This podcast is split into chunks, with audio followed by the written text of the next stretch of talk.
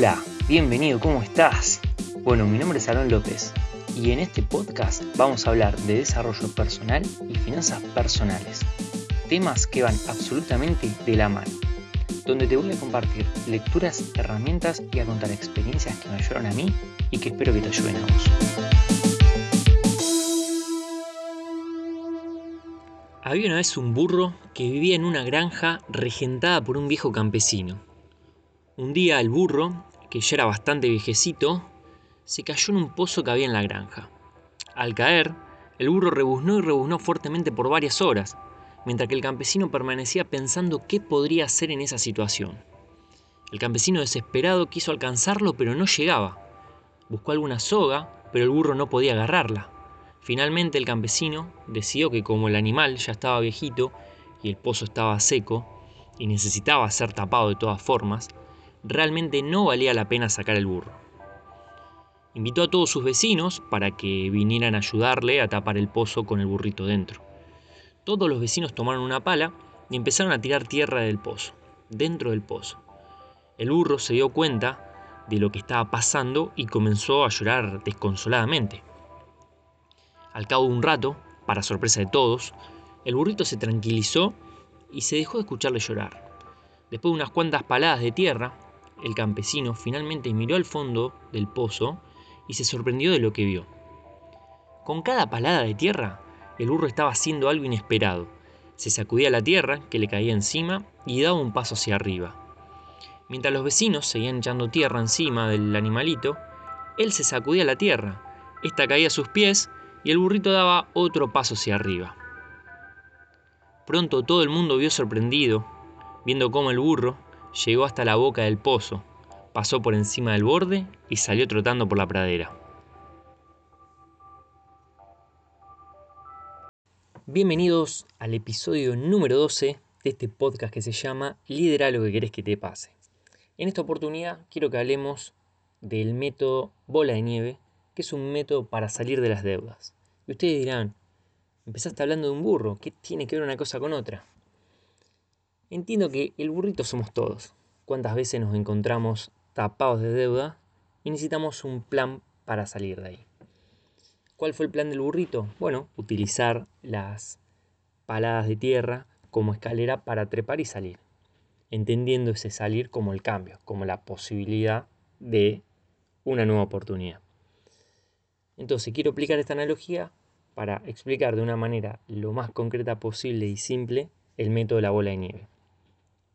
Básicamente consiste en hacer un listado de las deudas que tengamos y ordenarlas de menor a mayor.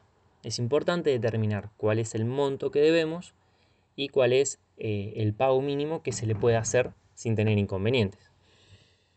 Entonces, una vez que tenemos el listado, lo que vamos a hacer es decir, bueno, a ver, ¿con qué plata contamos para poder hacerle frente a esas cuotas?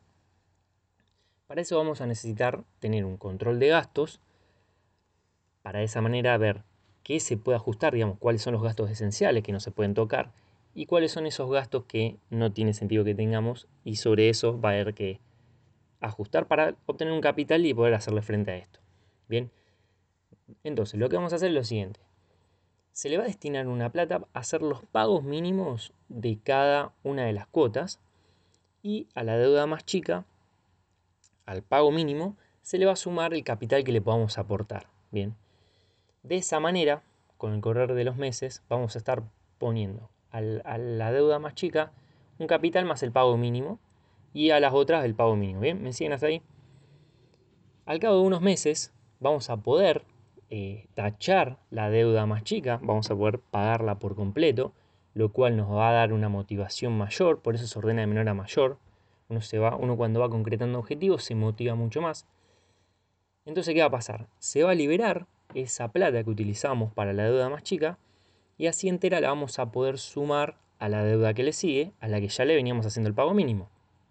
Bien, al cabo de varios meses vamos a poder completar también esa deuda y pasaríamos a una supuesta tercera deuda ya con el capital de la primera más el capital de la segunda que vamos liberando. Por eso se llama método bola de nieve, porque va creciendo el capital con el correr del saldo de las deudas. Hasta llegar obviamente a la última deuda y saldar todo. Bien, en ese momento volvemos a ser vírgenes, básicamente. Obviamente la idea es no sumar deudas en el camino. Pero fíjense en qué, qué interesante esto.